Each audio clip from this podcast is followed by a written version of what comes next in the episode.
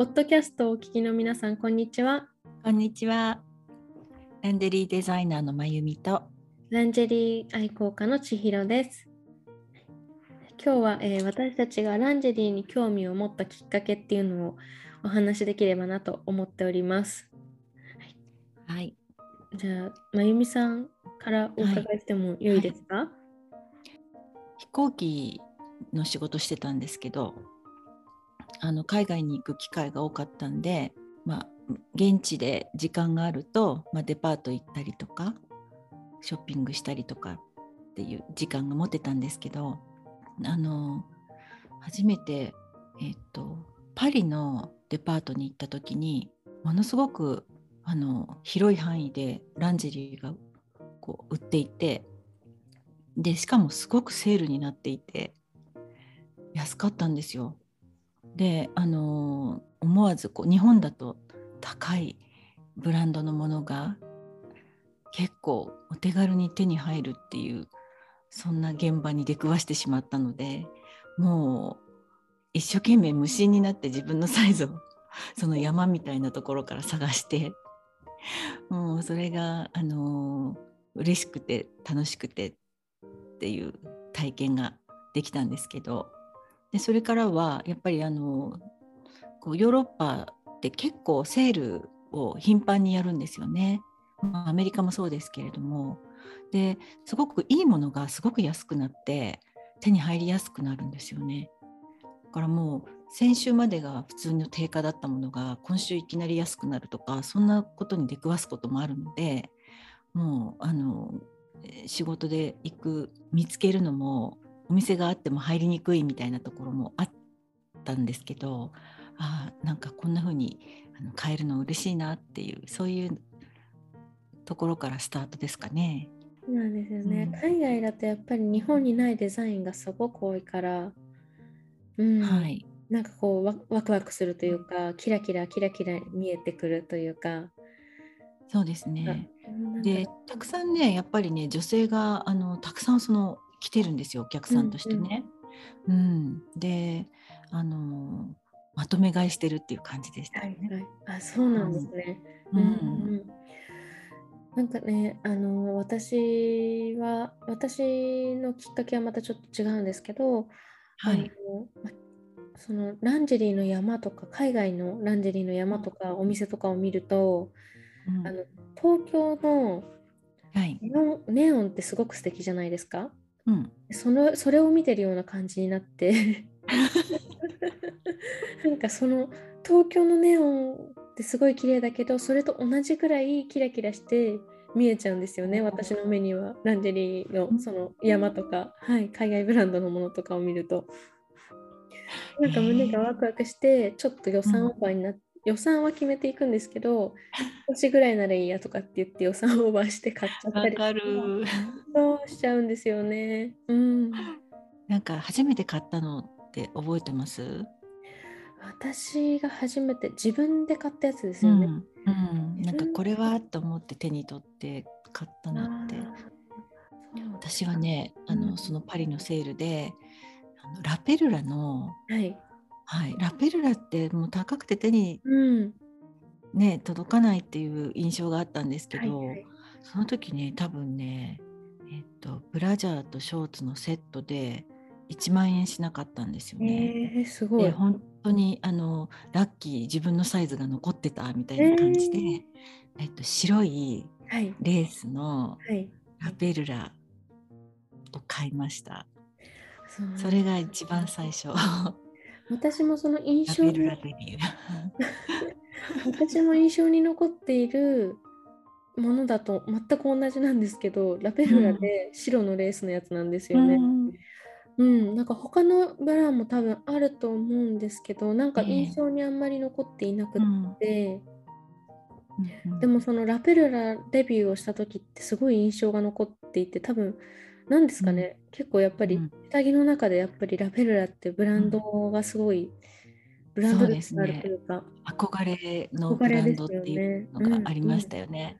うん。だからかな。あとスイスの、うんうん、はい。スイスの販路あ、ハンドもいいですよあね。ね、あれはすごく生地が良くて販路はあのキャミソールを買いましたね。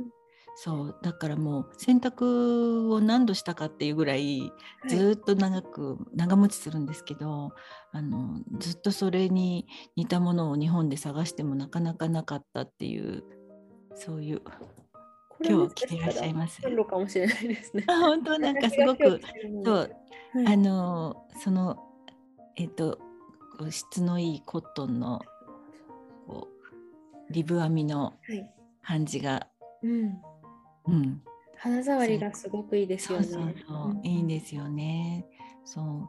だからまあヨーロッパってやっぱりレースだったり、はい、生地がやっぱりこうすごくいいものが多いですよね。いいですよね。うん、うん、あとはまあやっぱり色が本当に独特で綺麗というか日本になかなかない色っていうんですかね。色の出し方がね。うん、そう。うん、やっぱりブランドがあるとあのお値段もやっぱりいいんですけど、うん、でもそのお値段やっぱり納得できちゃうクオリティなんですよね。うん、そうなんですよ。で結構やっぱり長持ちするっていうのもありますし、うん、あとはラペルラに関私がそのしたラペルラデビューをした時の白のベースのもの、なかなかちょっともうもうそろそろ替え時だなと思ってもなかなか捨てられずにいまだに持っていたりとかしてるんですよね。なんかやっぱり印象それだけ買った時に印象のあるブラジャーだったので。そうですね。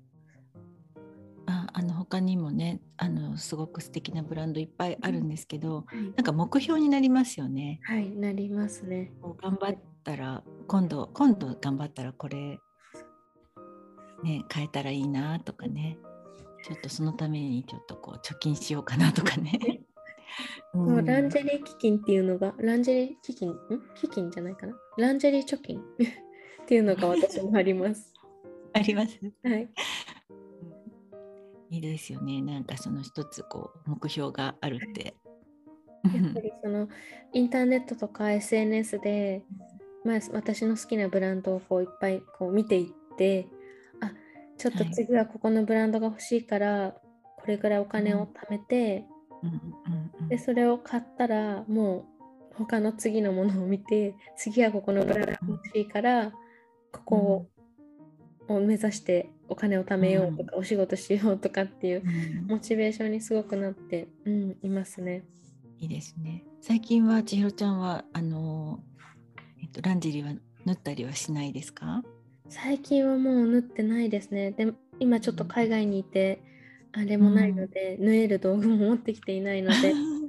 でもなんかそちらでもしあの機会があったらこう生地生地屋さんとか、はい、あのなんかこうやっぱりランジェリーの素材になりうるような綺麗なレースとか、はい、そういうのがあったらちょっとこう見てみてね なんか素材を選んでまた千尋ちゃんの 何を見たいななんて。ありがとうございます。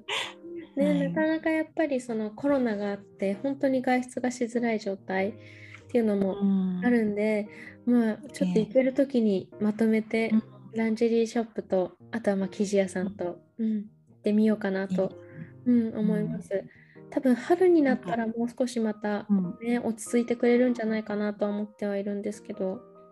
そうですね。今ちょっとまたね、そのオミクロンオミクロンのあのコロナのねちょっとこう方向性がまだわからないですからね。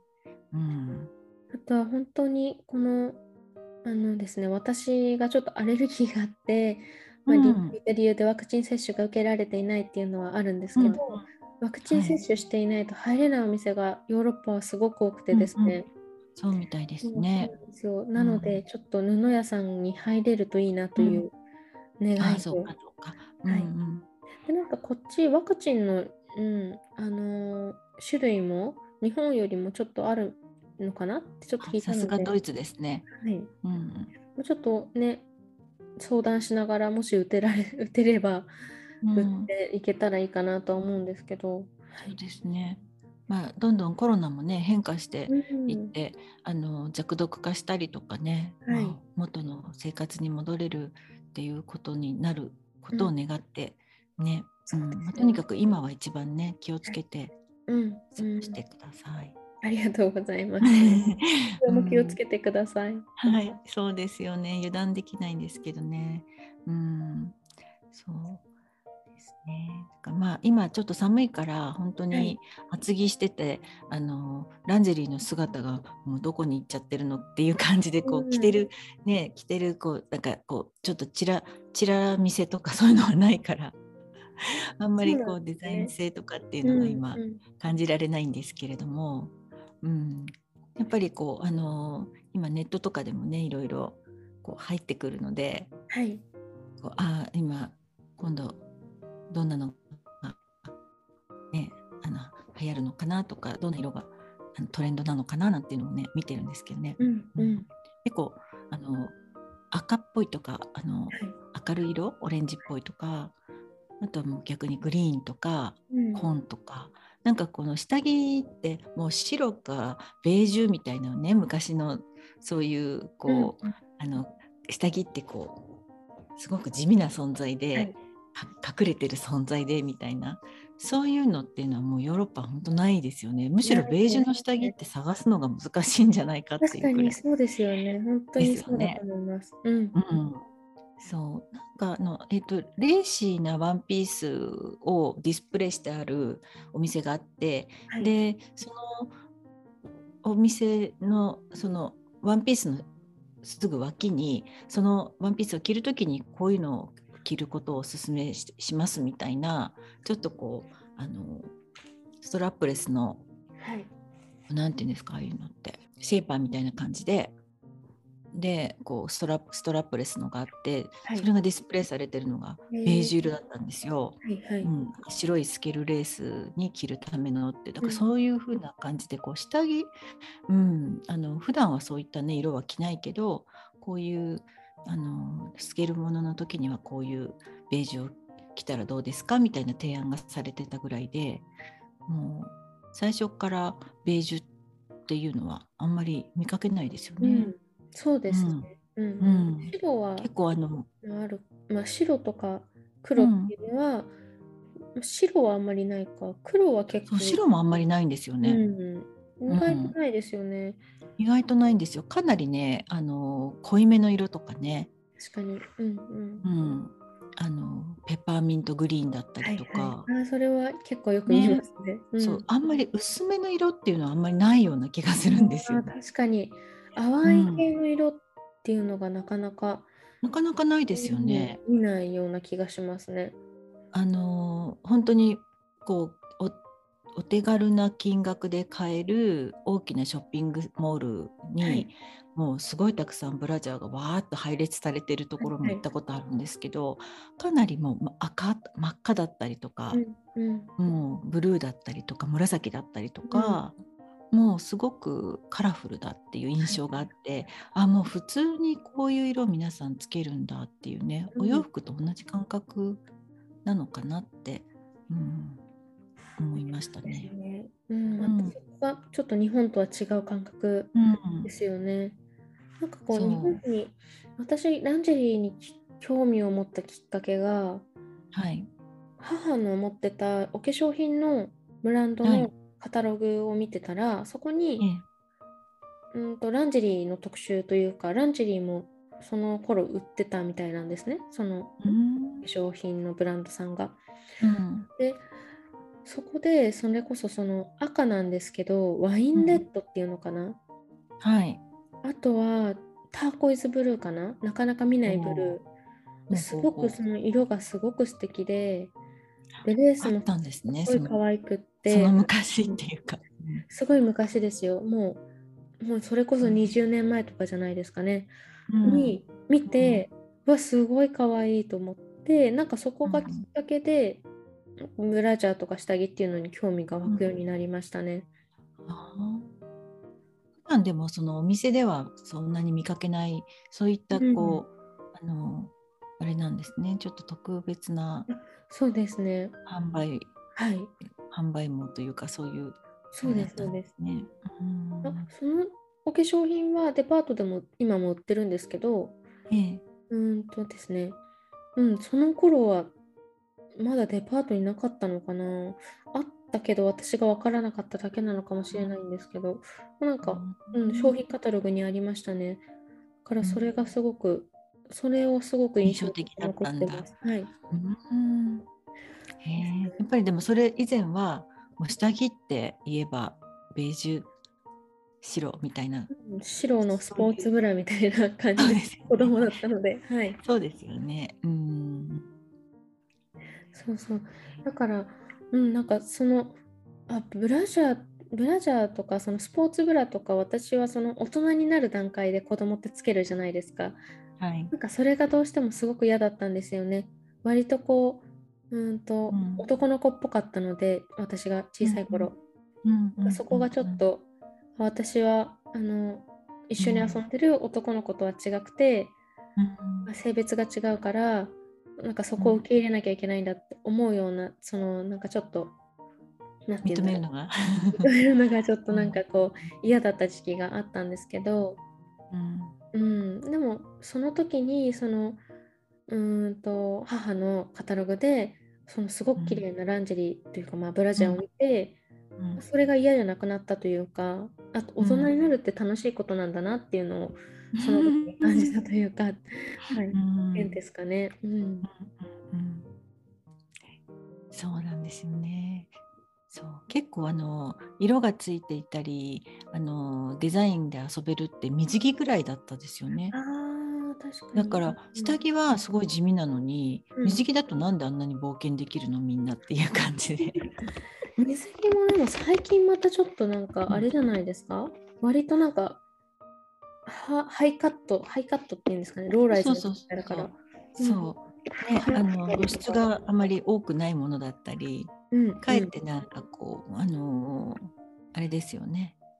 こうビキニビキニタイプよりもうん、うん、ワンピースタイプの方が確かに。結構出てたりしますよね。ね、うん。私割とうん。あれなんですけど、持ってる水着は水持ってる水着も派手なんですけど、うん。うんうんうん。なんかそういうの最近流行ってるうーんとワンピースタイプっていうのもちょっと着てみたいなとは思ったりうんもします。うん。水着になる機会があまりなかなかないけど、うーん。あのねそういうリゾートに行ったりもしたいから、うん。うそんう。あの全くこうね完全に水着にならなくても水着を着て、ちょっとサンドレスを着てっていうような、うん。そんなのもこう憧れちゃうから、はい。そういう日が来るのを あの夢見ながらあのその時になった時にこう残念な体でいないように しなくちゃと思ってるんですけどなんかね ちょっと前にねちょっと前というかだいぶ前だけどあの水着になって沖縄かなんか行った時にはい油断してたんですよね。あの まあリゾート地で自分も気持ちがこう気気がこう大きくなってたでなんかこうプールサイドでなんかワインだかシャンパンだか飲んじゃってちょっと気が大きくなってたっていうか気持ちがちょっと緩んじゃったんですよね。はいでその瞬間なんか写真撮られちゃってたのを後から見た時にめちゃくちゃなんかお腹とかブヨブヨしてて水着になるんだったらもうちょっとちゃんとしとかなきゃなっていうね。いやいや。その時は思っそこもまた日本と海外の違いかもしれないんですけど海外の方ってもう全く体型気にせずブヨブヨ、うん水着着られてますよ。ビキニとか着られてるからなんか羨ましいなその心構えがとかって思ったりも、うんそっかするんですよね。水着になる時はやっぱ海外に行って水着になった方がいいですね。はいなんか日本ってみんなすっごいうん綺麗で気細く使ってるっていうか、うん。ね細くてもう皆さんうん。モデルさん体型の細さの人が多いでしょそんなところで一緒にいられないなみたいな。同じです。なんかそれこそコロナ前までは私も毎年夏になると海に行って、うん。はい、海が好きなので、うん。ええ。まゆみさんも海が好きだと思うんですけど、そうなんですよ。ね、なんか見に行きたいね、ですね。そう行きたいですねう。んうんまたコロナが収まらないとまた難しいのかなというところではあるんですけど、うんうんそれこそその、まあ、毎年夏にみ、うん、と海に行って、うん、もうビキニ ブラジリアンビキニ着てたんですけど。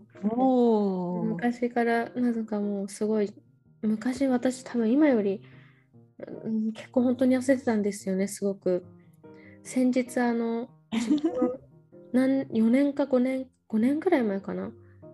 の自分の写真見て驚愕しました細さに。あれ私こんな細かったっけ？とかってなんか私今大丈夫だと思ったけど大丈夫じゃないかもしれないと思うような細さだったんですね。まあそれでまあね水着になって肌焼いたりとかってしてましたけどでもよ覚えてます。結構目の前通る人たちが、まあみんな細くてみんな可愛くってうん。なんかもうあどうしようって頑張らなきゃって、うん、なってたの、うん、記憶にありますけど。でも海外に行ってうん。水着だとあんまり何も気にしなくていいんですよね、割と。うん。そうみんなすごいですよね。そうです。そよね。うもうそうなんです。純粋にねこう海とかあの、はい。夏の雰囲気を楽しんでるっていう感じがね ありますからね。うん、なんか最近知ってますか？あのこのワンピース？ワンピース型っていうんですか、こうなんて言うんだろう。小学生の頃に着ていた、うん。あのスクール水着みスクールたいな。水着はい。スクール水着のような形なんですけどお腹の脇の部分がこうちょっとカットしてあって、くびれの部分だけ見えるようなうんデザイン、うん。うんあれ？あれかっこいいですよね。痩せて見えるしいいかな。とそうそうそう。そう思ったりとかなんかくびれがあるように見えるとか。思ってちょっとこれしたいな。ってちょっと興味あります私もあれ。ちょっともうそろそろブラジリアンビキニは卒業して こっちにシフトしていこうかな。くびれ。く くびれ効果のはい。5000円くらいなんですよ、それも。しかも。本当に？どこで？アンブラさんとか？あえっとですね、普通にこう、あの、インターネットとかで見ると、あブランドはちょっとわからないんですけど、うんうんうん、でも今ね本当にいろいろ出てますもんね。はい。なので、あの夏冬関係なく買えますもんね。買います。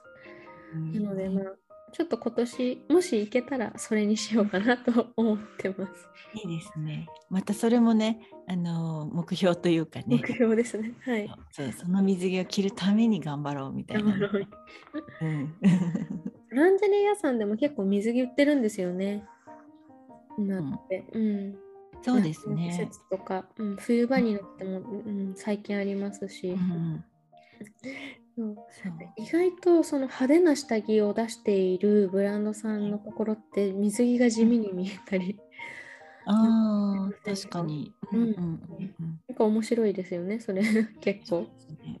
うん。なんかこうインポートの下着屋さんに行くと下着の概念が変わりますよね。あります下着ね。下着の概念っていうか、うん、あの、うんうんデザイン性が高かったり、はい。もうあのお洋服のその下に着るものっていうかなんていうかこう、はい。はいまあ肌着なんですけど、うん。肌肌に直接触れるものなんですけど、すごくデザイン性があるんで、あもう前,、はい。前にも言ったけどこう背中がこう開いてるものを着た時に、こう綺麗にねストラップがこう網目状になってたりとか、うん。うんそれこそねこの間前回前々回かな？あの千尋さん着てらしたこうレーシーなインナーからこう見えてもおかしくないようなね、そういうストラップがついたうんランジェリーだったり、下下着を買うっていう感覚じゃなく選ぶ感じですよね。ね、お洋服を選ぶ感覚でっていうんですかね。そうそうそう。うん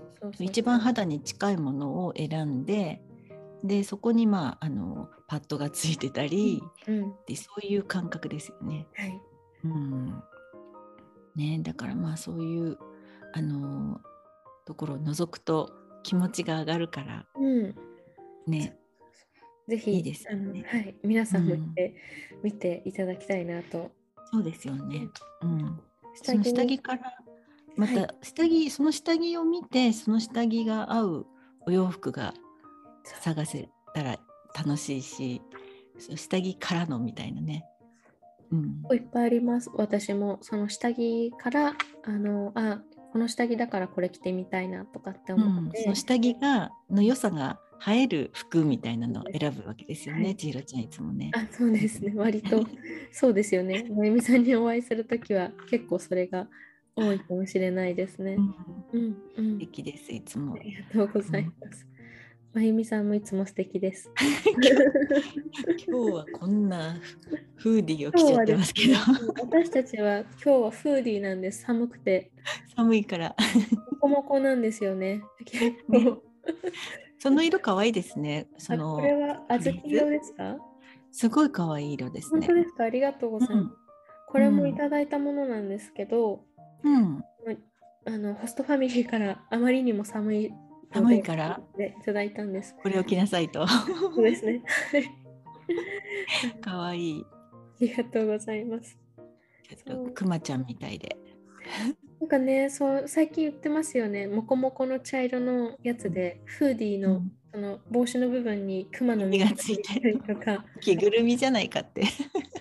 私高校生の頃よくそういうの着てましたね。なんかうさぎの耳がついてたりとか、本当にクマの耳がついてたりとか。うんうんうんなんかね、うんマフラーとかも、あのお化け型のマフラーしてましたよ。お化けなんです、マフラーが。へお顔がついてて、うんうんうん。名前忘れちゃったんですけど、まあ、とにかくその遊び心のあるものが好きで、うんつけてましたね。そうなんですね。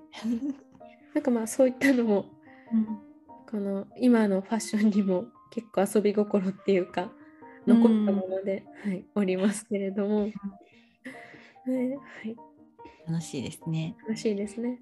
はい、ぜひ皆さんもあのランジェリーななんだろう。皆さんもぜひそのランジェリー好きな方もそうでない方も一度お店に行ってみて新しい世界を、うん。うん見てみるのもいいんじゃないかなと思います。そうですね。うん。今日も？はい、聞いてくださってありがとうございます。ありがとうございました。